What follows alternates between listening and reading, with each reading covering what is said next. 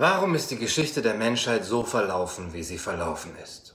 Mit all den Kriegen und Eroberungen, mit Feldzügen, mit Staatsgründungen und Machtpolitik. Normalerweise würde man ja sagen, nun ja, weil es große Männer gegeben hat, die das so wollten. Politiker, Eroberer, Feldherren, Könige und Kaiser. Weil deren Wille zur Macht so groß war, haben sie der Geschichte ihren Stempel aufgedrückt. Und deswegen sieht die Welt heute so aus, wie sie aussieht. Hm, ja, aber vielleicht ist das nicht einmal die halbe Wahrheit. Vielleicht dreht sich der ganze Ablauf der Weltgeschichte vielmehr um ganz andere Leute, nämlich um dich und mich. Was, wenn ich dir sage, dass Leute wie du und ich dafür gesorgt haben, dass das heute hier so ist, wie es hier ist?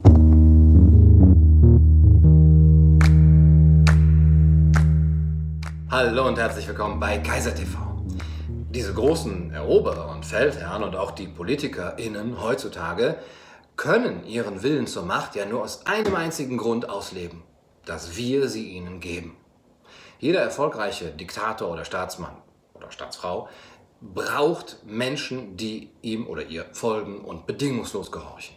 Und solche Menschen gibt es wie ja, Sand äh, am Meer. Vielleicht seid ihr ja auch so eine Leute, ja? Vielleicht bin ich es auch.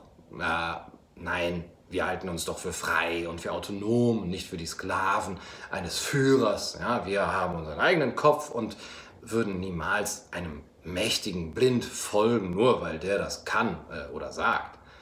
Na, vielleicht ist unsere Autonomie aber ja auch nur eingebildet, ein Schutzmechanismus äh, unserer Seele, ja, der uns überleben lässt. Wir müssen uns äh, selbstbestimmt fühlen und frei, weil wir sonst die Achtung vor uns selbst verlieren würden.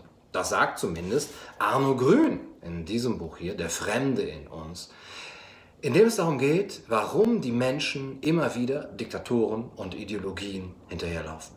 Warum sind wir so oft gehorsam, ohne es zu merken? Arno Grün sieht die Antwort in unserer Kindheit. Am Anfang war die Erziehung.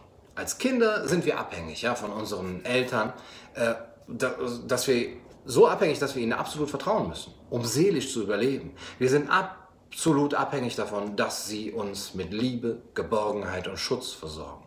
Das heißt, wir geben ihnen von Geburt an einen riesigen Vertrauensvorschuss. Wir könnten es sonst nicht ertragen, wenn wir täglich Angst haben müssten, dass unsere Eltern, die für uns sorgen, Sadisten wären oder emotional kalt, gleichgültig, grausam oder unterdrückend.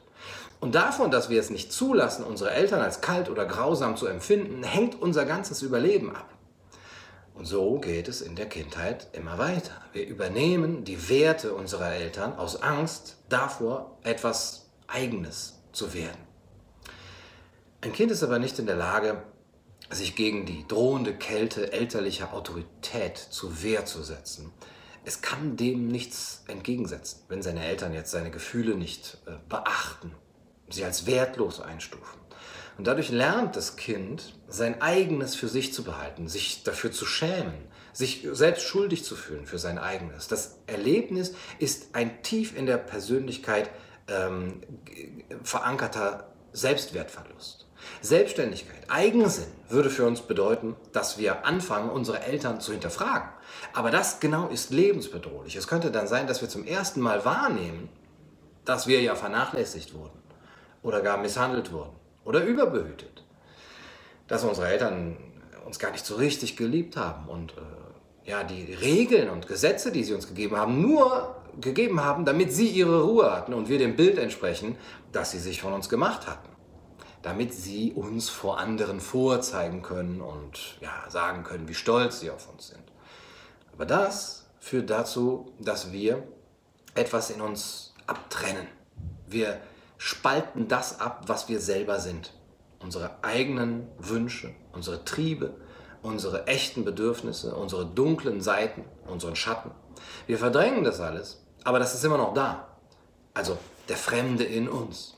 Und dieser Fremde ist all das, was wir sind, aber nicht sein wollen, nicht sein können, damit wir psychisch überleben. Wir schämen uns dann dafür und deswegen darf es nicht zu uns selbst gehören. Aber es ist uns.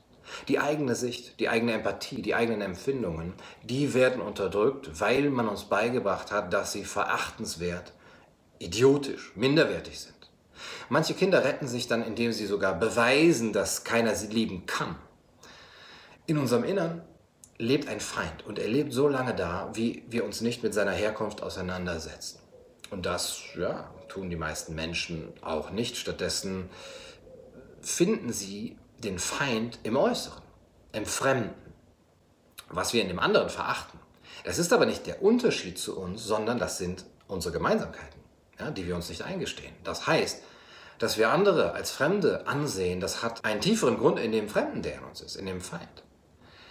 Wenn nun ganze Generationen von Eltern ihre Kinder eher kaltherzig, emotional abweisend und missbräuchlich oder überbehütend erziehen, dann wird dadurch natürlich eine Generation von Menschen geschaffen, die keine feste Persönlichkeit haben, weil sie als Kinder eben nicht bedingungslos geliebt wurden, sondern ihren Selbstwert über andere Dinge sich holen mussten. Erfolg, Status, materiellen Besitz oder eben Feindschaft und Gewalt gegen andere. Gewalt als Ausweg, um den erlebten Schmerz zu beseitigen. Für diese Menschen bedeutet auch ein Mehr an Freiheit eine Bedrohung, schreibt Grün. Ja, eine Bedrohung, die als existenzgefährdend angesehen wird, diese Freiheit, weil dadurch der alte Terror der Ohnmacht, des Ausgeliefertseins und der Scham wieder aufersteht, den wir ja erfolgreich abgespalten hatten. Es ist im Grunde genommen die Angst vor dem Leben.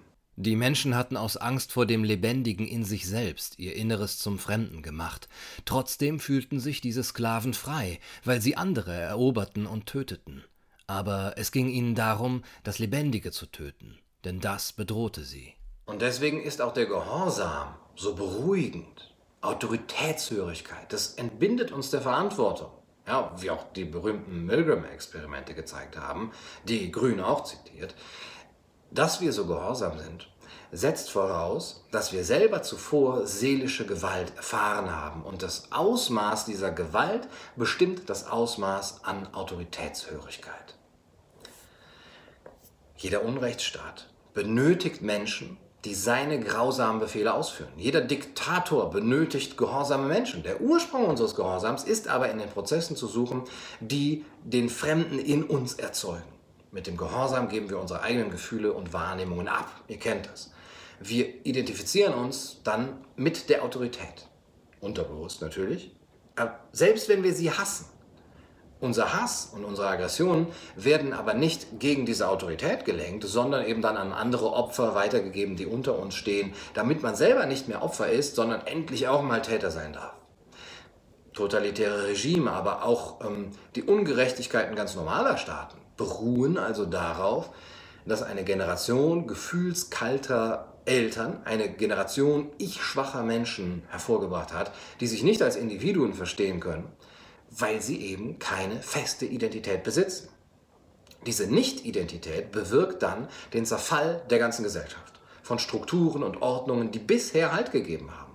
Und wenn die wiederum zerfallen, erleben die ich-schwachen Menschen noch mehr existenzielle Verunsicherung das kann dann wiederum Krankheiten verursachen, Gewalt, Selbstmorde. Auch wenn die kulturelle Identität sich verändert oder zu zerfallen droht, dann können diese Menschen nur mit Hass oder Angst darauf reagieren. Man hofft immer, in einer einfachen, sauberen, klaren und geordneten Welt zu leben, aber die gibt es nicht. Es gibt immer andere Menschen, andere Sitten, andere Verhaltensweisen, andere Lebensformen, anderes Aussehen, andere Sprachen, die sich nicht einfügen, die nicht passen, die sich nicht anpassen, die einfach fremd sind. Und die Sehnsucht des ich-schwachen Menschen nach Klarheit, nach Überschaubarkeit, nach einem geordneten Verhältnis fördert dann den Hass auf dieses Fremde.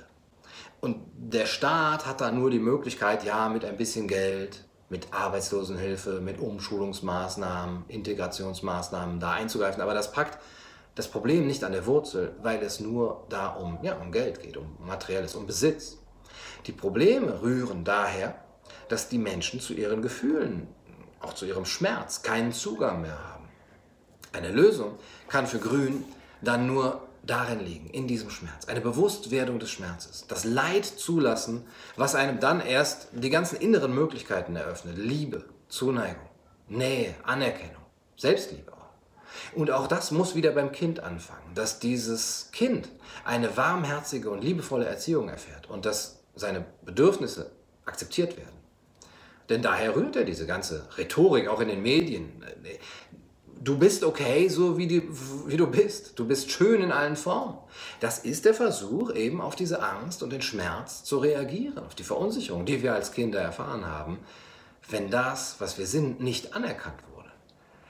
Für die Erwachsenen liegt ein Ausweg in dem Bewusstwerden dieses Schmerzes. Nur so kann ein Mensch zum Menschen werden, indem man den Schmerz zulässt und dadurch weiterhin Individualität und Lebendigkeit verwirklicht. Das war's für heute auf Kaiser TV. Ich hoffe, das Video hat euch gefallen. Gesponsert wurde das Video von Ansgar Kruse, ein langjähriger, treuer Unterstützer von Kaiser TV. Ganz herzlichen Dank dafür. Und äh, wenn euch das Thema interessiert hat, dann könnt ihr jetzt dieses Video hier sehen. Darin geht es um seelische Gewalt und um die Frage, wie man einen Menschen fertig macht. Also sehr nützliche Tipps darin. Das Video könnt ihr jetzt sehen, wenn ihr hier klickt. Berührt mich sehr. Das war's für heute auf Kaiser TV. Und ich wünsche euch einen wundervollen Tag.